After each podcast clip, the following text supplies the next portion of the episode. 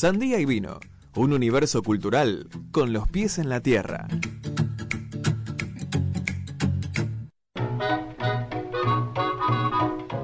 Bueno, estamos acá de nuevo al aire en Sandía y Vino. Hoy vamos a hablar de salud mental, algo que no tocamos mucho en este programa con un invitado muy especial. El día de hoy eh, nos atiende Pablo Meliquio, que es psicólogo egresado de la UBA, escritor, docente e investigador. Bueno, Pablo, antes que nada, gracias por atendernos. Te saluda acá Eduardo. Estamos junto con mis compañeros eh, Mariano y Martina. ¿Cómo estás? Hola Edu, ¿cómo estás? ¿Cómo va todo por ahí? Todo bien, acá felices de tenerte en y Vino. Bueno, para empezar, Pablo, nos gustaría preguntar... ¿Cómo? Un gusto para mí también. Sí, lo mismo decimos nosotros. Bueno, para empezar, queríamos preguntarte, Pablo, ¿cuál es la importancia de cuidar nuestra salud mental en estos tiempos tan difíciles? Yo creo que siempre es importante eh, estar la atención a, la unidad eh, psicofísica que somos, ¿no es cierto? Hay como una tendencia a separar salud mental, salud física, salud espiritual, ¿no? Como escindir al ser humano. Y creo que lo importante es, este, está bien a los fines didácticos, ¿no? Porque a veces eh, hay que trabajar sobre alguno de los planos, ¿no? Los psicólogos básicamente trabajamos sobre el plano mental, pero, pero no es que uno solo aborda el plano mental. En general la gente viene al consultorio trayendo estos síntomas, eh, que después en todo caso vamos a, pensarlos, ¿no? Pero en general las personas vienen al psicólogo cuando tienen un, síntoma psicológico y van a un médico clínico cuando tienen un, dolor en el cuerpo, ¿no? Pero siempre que duele el cuerpo, duele el campo mental y siempre que tenemos alguna problemática eh, mental nos afecta el andar y el, cuerpo de cada día, ¿no? Pero creo que en tiempos de pandemia se puso el foco por sobre todas las cosas en el cuerpo, por, esto mismo de que se trataba de un virus, ese virus, nos, nos, el contagio de ese virus implicaba algunas problemáticas, por sobre todo inicialmente física, y después con el tiempo fuimos viendo que no se hablaba de salud mental y por suerte avanzada un poco la pandemia, empezamos a participar los psicólogos y a transmitir, digamos, algunas este, herramientas o algunos tips para que la gente no desespere en, el tiempo de, quedarse dentro de casa, ¿no? Sí. También con esto que decías algunas veces que duele el campo mental, duele el cuerpo, ¿no? Como al revés también. Es loco.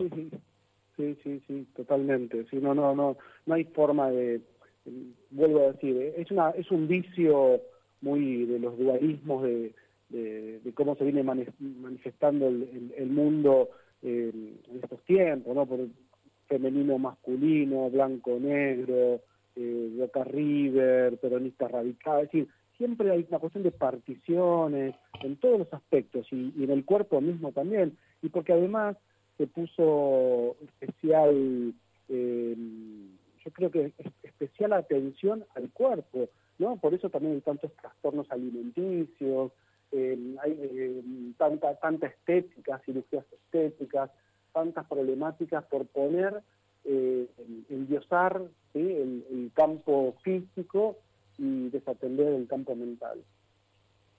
Sí. Sí, sí Pablo, mencionabas la pandemia, ¿no? Como este fuerte disparador eh, en relación a la salud mental. nosotros pensábamos, sobre todo el año pasado, bueno, empezaron a surgir eh, ciertas campañas de, bueno, algunos psicólogos que atendían gratis ante esta situación tan traumática y queríamos saber por ahí cuáles fueron, no sé si las principales consultas, pero por ahí las cosas más recurrentes que se vieron en, en los tiempos de pandemia, sobre todo los primeros meses que era todo tan nuevo. Sí, ahora que decís esto de lo gratuito, a mí me pasó también, no eh, recibí pacientes en consultorio, porque en tiempos de pandemia a, mis pacientes habituales los atendí de manera remota, virtual, eh, durante casi todo el 2020, sobre el último trimestre empecé a recibir algunos pacientes que sí o sí tenía que atenderlo de manera presencial. Y, después de, muchísimas salidas que tuve en, algunos medios de comunicación, eh, la gente, y he visto más que nada en la tele, en programas este, como en la tele pública o en crónica, donde la gente ve un psicólogo, por mi caso, fue el caso de algunos de algunas colegas, eh, que la gente después me escribía por las redes sociales, me mandaba audios, he atendido, pero no les miento, la verdad que yo creo que entre 50 y 100, eh, recién iniciada la pandemia, digo, eh, por Instagram, la gente, yo me acuerdo de situaciones muy dramáticas, una mamá con, con, una, con un hijito con autismo y no sabía qué hacer, no, podía salir a la calle y el nene necesitaba y su forma de descarga era saliendo.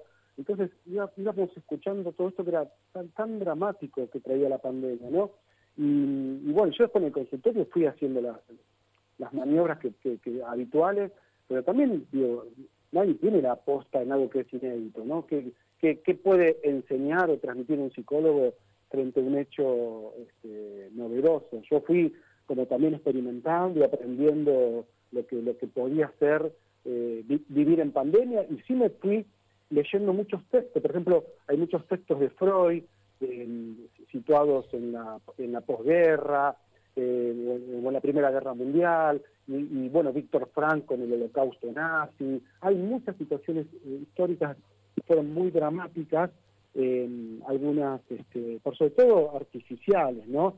digo, tanto guerra como holocaustos, donde la gente, bueno, después tenía que trabajar sobre los efectos postraumáticos, ¿no? Así que en el tiempo primero de la pandemia era este, primero como amortiguar los efectos que traía estar dentro y que las rutinas se hayan alterado, y ahora estamos trabajando por sobre todo con, eh, si bien no terminó la pandemia, me parece que lo, que, lo más grave sí, o, por, o en todo caso las consecuencias de un año y pico de, soportar la pandemia.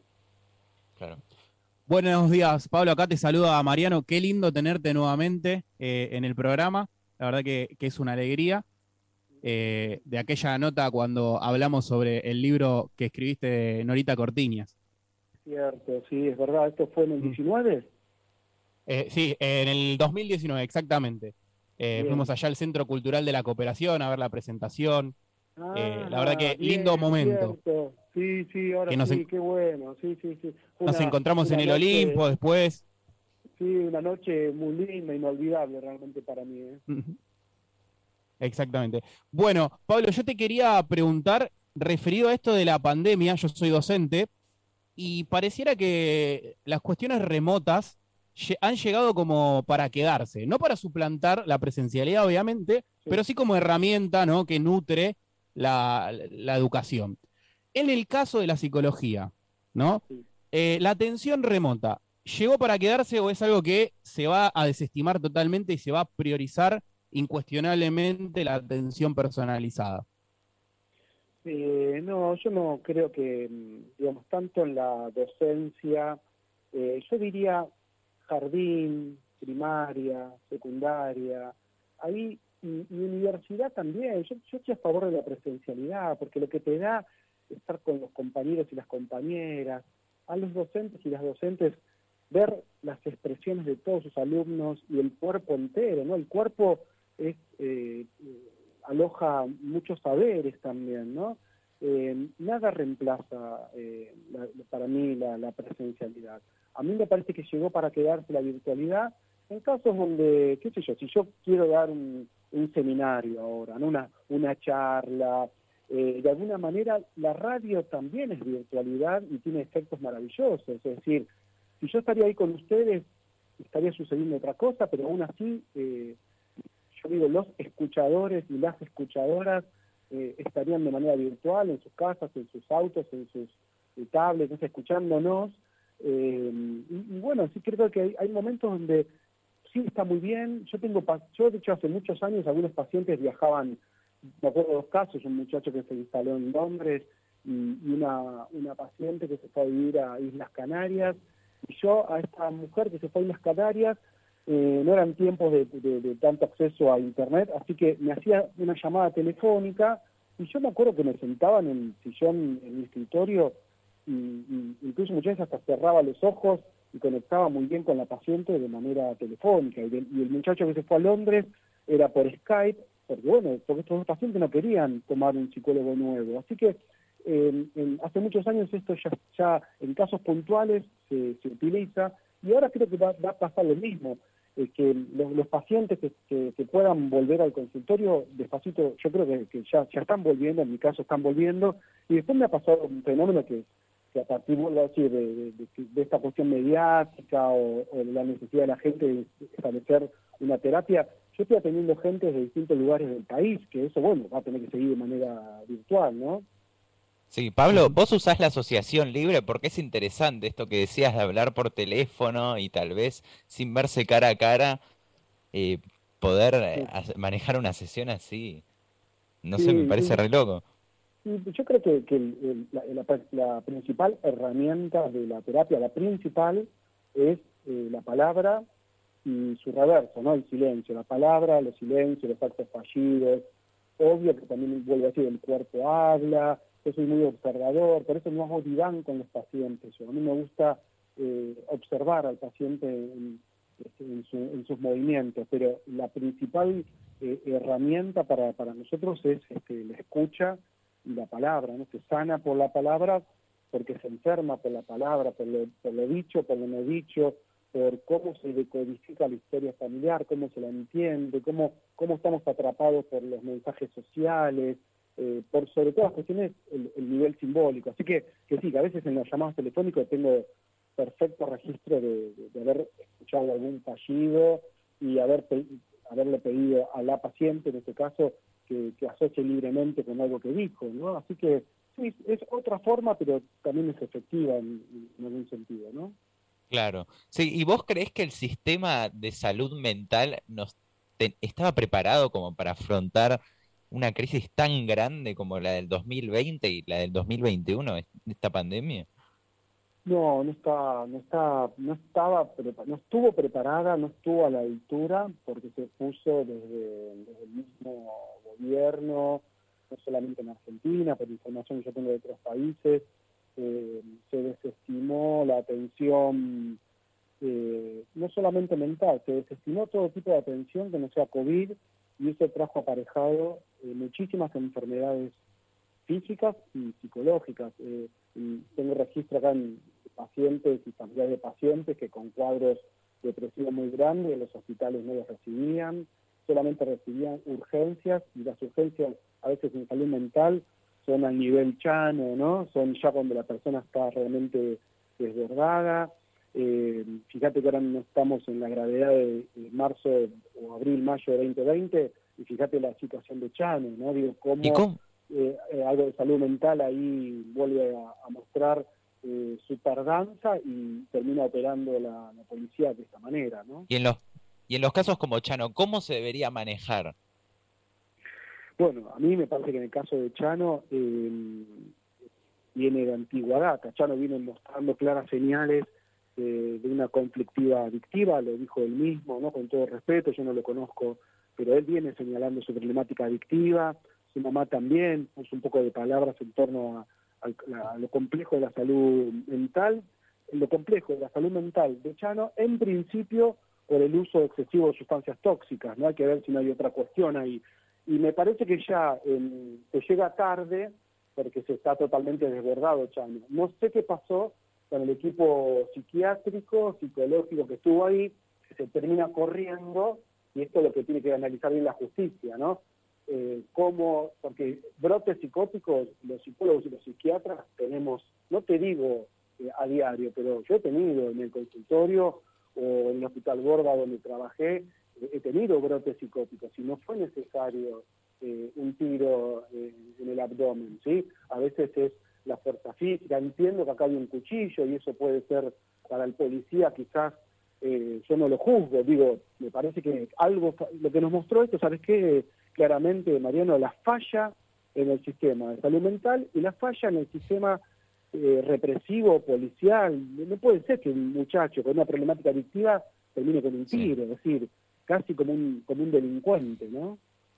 Sí, a mí también algo que me parece interesante es cómo se maneja la salud mental en los medios, la, estigmatización tal vez a la gente. Entonces, ¿qué rol crees vos que cumplen los medios ahí y además... Perdón, Edu, Edu, también no solo la estigmatización, quiero agregar en cuanto a la salud mental, sino también las estigmatizaciones de clase, ¿no? Porque casos similares que han señalado previamente en medios de comunicación eh, su abuso ¿no? de sustancias tóxicas como Chano o Piti Álvarez, cantante de Intoxicados, han sido abordados por los medios de comunicación de diferentes maneras.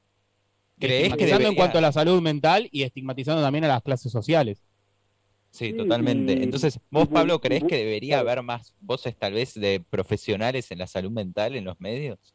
Y sí, yo creo que hay muchas voces. Eh, vuelvo a decirte que eh, yo desde el año pasado y este, si bien había, tengo participación, eh, digamos, con en, algunos medios de hace muchos años, realmente no, no les miento. El año pasado yo creo que habré dado, no sé, 100 notas, permanentemente consultado por, por por la tele, por las radios, hasta han mandado de crónica un móvil a mi consultorio eh, en plena pandemia para orientar un poco a la gente, he salido de madrugada también en un noticiero. Yo creo que, frente a la problemática de la pandemia, que, trajo muchísimos eh, desencadenamientos de, brotes psicóticos, de trastornos de ansiedad y angustia, de, de cuestiones fóbicas muy grandes, ¿no? En frente a, esto del contagio, salir, no salir, la, conciencia de la finitud, de la conciencia de que nos vamos, nos, es decir, que vamos a morir efectivamente, pero que la muerte estaba muy eh, tocándonos los talones. Ahí creo que lo que se dieron cuenta de la importancia que tiene eh, la salud mental, ¿no? A veces se la desestima, vuelvo a decirte, porque se pone el foco en, el cuerpo, ¿no? Por sobre todas las cuestiones. Eh, y, y, me parece que es esto, ¿no? Empezar a pensar que, somos, como les decía al principio, no somos una unidad psicofísica y, espiritual y que hay que cuidar todos los aspectos porque para un bienestar eh, hay que bien ser, ¿no? Me parece que bien ser, bien ser implica estar en armonía con uno mismo, ¿no? Sí. Sí, sí ¿no? Y esto que por ahí la pandemia en algún punto, no sé si eh, compartís con nosotros, coincidís, que es como existía siempre esta cosa de la terapia o el tratamiento psicológico era una cosa para locos o para gente que estaba enferma y que creo que a partir de la pandemia a gente que no ha hecho nunca terapia o nunca lo ha tenido en mente, de repente, no sé, yo he tenido conocidos grandes de 50 que han tenido ataques de pánico y que por ahí eh, la pandemia representó de alguna manera, bueno, el primer paso para arrancar con un tratamiento, ¿no? Sí, viste que esto fue con los años, obviamente que, el psicoanálisis en Argentina tuvo eh, mucha mucha importancia eh, en, los 70 y a partir de los 70 se fue propagando digamos la, psicología y el psicoanálisis como, como una ciencia válida tomada a veces por cierta clase social, después se fue abriendo un poco más, pero siempre quedó y todavía queda, y por sobre todo esto tiene que ver eh, con, con un, imperativo también del patriarcado, ¿no? Es muy común en el discurso eh, machista, esto de que uno solo puede, ¿no? Yo sigo teniendo, creo que más cantidad de mujeres en análisis que, hombres, ¿no? El, el, hombre ahí, en el sentido eh, clásico, digo, ¿no? Siempre hay excepciones. El hombre es el que hace las guerras, el hombre es el que maltrata a la mujer y la mata, y el hombre es el que suele decir que el psicólogo no, yo puedo solo, que, me va a ayudar, un que le estar contando mis problemas a un desconocido. Y despacio eso creo que va, por suerte, eh, quebrajando y, hoy eh, ya, ya está más naturalizado, de, hecho, anoche, por ejemplo, hablaba en un canal de, noticias acerca del deporte y la psicología, ¿no? Hay muchos deportes. Bueno, el Dibu Martínez, ¿no? Salía a decir que hacía muchos años que hacía terapia yoga, ¿no? Me pareció re interesante. Bueno, el gato Gaudio, que tenía estos arranques alocados dentro de la cancha, después también él laburó mucho en su terapia, su, las descargas que él tenía dentro de, en un partido. Así que yo, a mí me parece que es esto, tenés razón en esto de que en algún momento se instalaba, ¿no? Como que eh, la salud mental está bien y si estás mal, sos un loco y ahí sí vas a un psicólogo, ¿no? Pero bueno, creo que también esto que estamos haciendo ahora nosotros eh, al aire tiene que empezar a entender que hay que prestarle muchísima atención al campo mental y cómo se manifiesta siempre el campo mental. Es imposible que el campo mental, para hablar, esté usando el campo mental, si quiero mover mi mano derecha estoy usando el campo mental. Yo me acuerdo que le decía a una tía que falleció hace unos años que la cabeza era la reina ¿no? del cuerpo, le decía siempre yo. Sí. Eh, yo, Pablo, tengo 16 años y también esta pandemia entre mis compañeros eh, puso como en manifiesto eh, muchos problemas de salud mental que teníamos. yo me incluyo, muchos. Entonces, ¿cuál es la importancia en la contención psicológica en la adolescencia para vos? Uf, es interesante porque me hace un campo que a mí me importa muchísimo. De hecho, tengo tres hijos adolescentes. Eh, así que, bien, el más chico tiene 16, después tengo uno de 19 y otro de 22. Y, y, bien yo me recibí, yo tengo 51 años, me recibí a los 24 y a los 25, 26 años empecé a trabajar en un instituto de menores con pibes presos. Así que estuve 10 años trabajando con adolescentes privados de la libertad, presos, en un instituto en Capital que se llama el Instituto Roca, en tiempos muy complejos, me acuerdo de, la época del menemismo, de superpoblación de, de, pibes en, la cárcel, y, y ahí fui entendiendo que, obviamente, no cualquier pibe, digamos, ninguna piba ni ningún pibe nace en chorro, ya se sabe, eso tiene que ver con fallas en el sistema social, fallas desde el Estado y fallas naturalmente en la estructura familiar y social. Y me parece que traí, lo, traemos más a la actualidad. La adolescencia necesita sí o sí una estructura de contención, porque es el tiempo del ensayo de la personalidad, ¿no? Por eso también, eh, digamos, si bien hay en, adultos suicidios y hay en, los adultos eh, exceso de velocidad y hay en los adultos eh, consumo de, sustancias, pero en la adolescencia se cobra una dimensión eh, gravísima muchas veces porque no se no se no, no, hay capacidad de amortiguar los efectos. Entonces yo a veces he, recibido muchísimos pacientes, quizás antes del 2020, pero 2019, 18, recientemente, mucho coma etílico, pero muchos adolescentes con coma etílico. Y lo que vamos viendo ahí es que todavía no saben tomar, es decir, que, están experimentando. A mí me, resulta a veces simpático, si bien puede ser grave, ¿no? Pero después lo vas laburando en terapia y, vas viendo que, a veces hay una dificultad en, en, conocerse, ¿no? En la adolescencia es eso, es dejar de ser un niño y la presión social de que tenés que empezar a ser un adulto, ¿no? Entonces la adolescencia queda como un territorio a veces medio bizarro, ¿no? Y creo que es una, etapa fantástica de autoconocimiento, de autoafirmación, y también la adolescencia tiene esto de poner a prueba a los adultos, ¿no? que es muy interesante. Y si del otro lado tenés adultos que pueden estar a la altura de, esa puesta en a prueba, eh, es genial, ¿no? El diálogo entre adultos y adolescentes. ¿Y aumentó más la cantidad de pacientes adultos o adolescentes en la pandemia? O tal vez por igual, eso, eso me da intriga. Eh, yo no tengo esas estadísticas. Yo creo que cada vez hay más eh, adolescentes que piden ir al psicólogo, que eso no era común. Eso sí, está estudiado, yo lo, he vivenciado en el consultorio y lo charlo con colegas. Eh, antes los pibes y las pibas iban derivados de los colegios o porque los papás ya no sabían qué hacer. ¿no? Ahora es muy común, muchísimos casos, te puedo dar testimonio de ello, es che, quiero un psicólogo, quiero una psicóloga, eh, necesito alguien que me ayude a pensar. Puede tener que ver con, papás y mamás que están en sus propias burbujas, desconectados, que no están a la altura de, escuchar a sus hijos e hijas, o también puede tener que ver con, eh, con, esta dimensión que, ya los adolescentes y las adolescentes empiezan a, entender de lo que es la salud mental y saben que el terapeuta puede ayudar ahí a, a, esta, a, a ¿no? porque lo más interesante es, yo, yo sí, pensando que lo más importante ahí es conocerte, ¿no?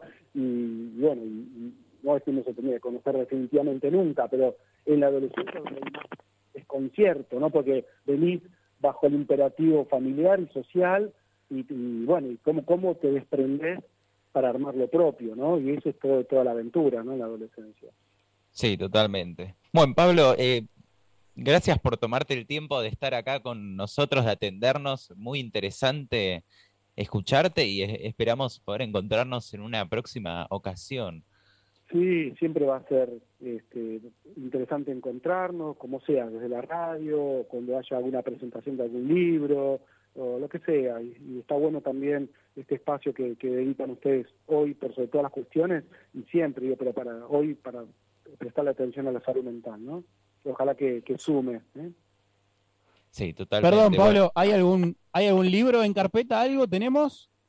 Sí, estuve, la verdad que estuve eh, hiperkinético en la pandemia, a pesar de que también tuve a mi vieja cuatro meses internada y terminó falleciendo a principios de este año, pero fue, para mí fue muy, muy duro, si bien mamá no murió de COVID, eh, terminó internada en tiempos del COVID, cuatro meses, y tuve la maldita experiencia de estar como familiar de paciente en una clínica y acompañar a la vieja y y, ayudarla a resistir lo que se pudo. Así que mientras mamá estaba internada, eh, mientras dormía, escribí, que es mi forma siempre de descarga, ¿no? Escribí un libro que, está por salir ya, creo que el mes que viene o el otro, que habla de ¿no? Cómo acompañar, eh, quizás muy crudo, muy personal, pero en definitiva un libro que, que, invita, bueno, a esto de que, cómo es acompañar a un familiar que está enfermo y se está muriendo, Así que ese es un libro que está listo ya para dentro de muy poquito. Y el año que viene, ya lo tenía listo, lo trabajé un poquito en el 2020, pero como Malvinas va a ser 40 años de la guerra de Malvinas, ya tengo un libro listo que sobre la guerra de Malvinas que saldría eh, en febrero como, como recuerdo y conmemoración de, Malvinas, así que para febrero libro sobre, sobre Malvinas.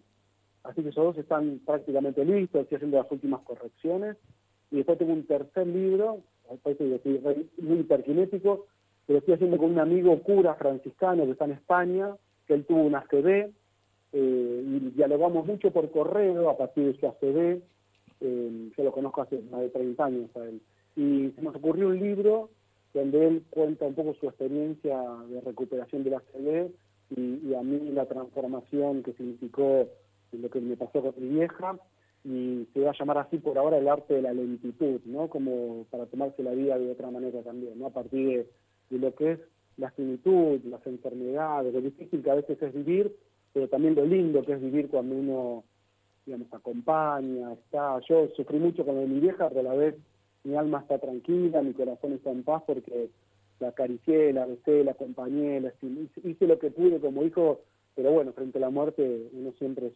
nada, ¿no?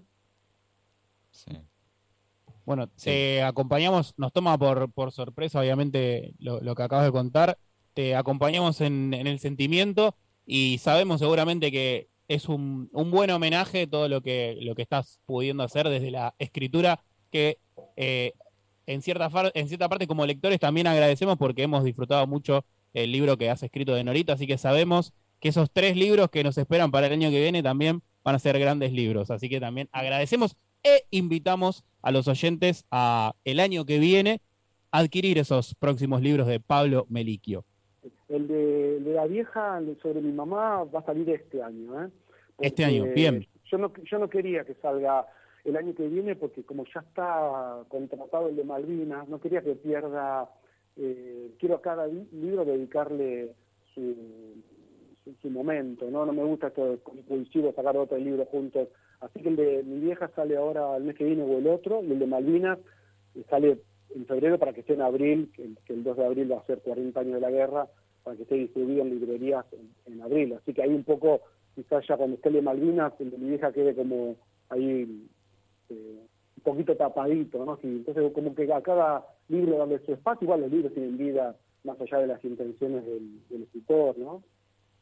Sí. Y por último, Pablo, ¿la gente te puede encontrar en las redes como arroba Pablo Meliquio?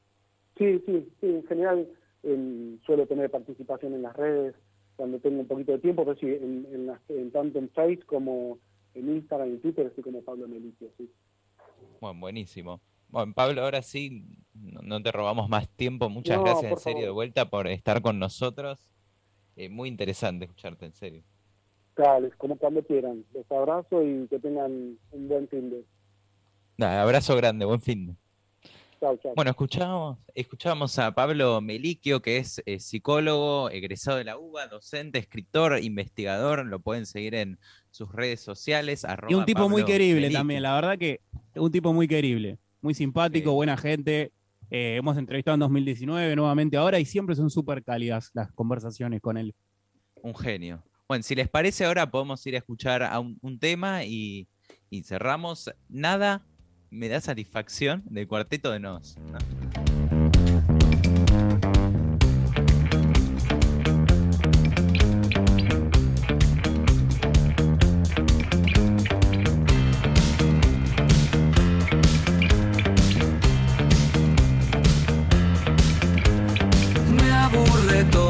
no encuentro acomodo. Nada me motiva ni capta mi atención. No me asombro ya de ningún modo, ni nadie es santo de mi devoción. Busco una sorpresa que me huele la cabeza, pero por mi naturaleza nada me interesa. Y si se ve, no encuentro en qué creer.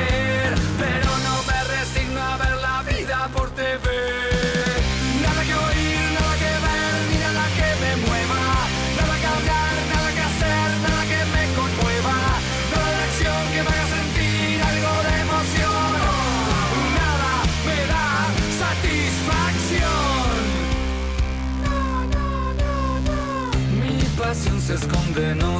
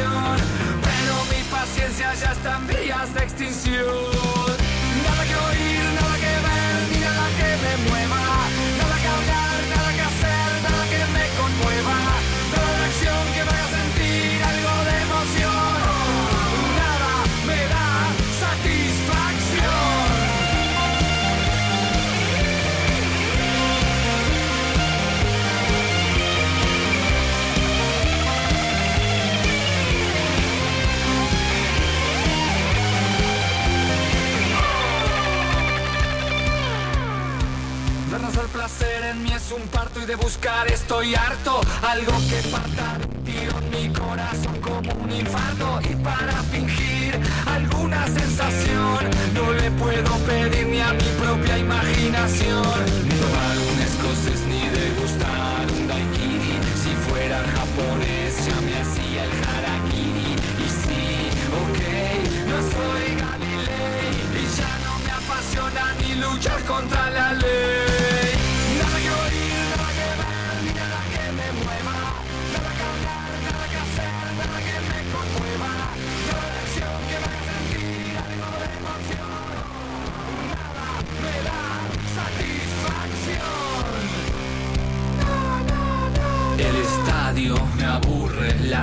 me aburre, el camping me aburre, el zapping me aburre, la religión me aburre, el cotillón me aburre, el vino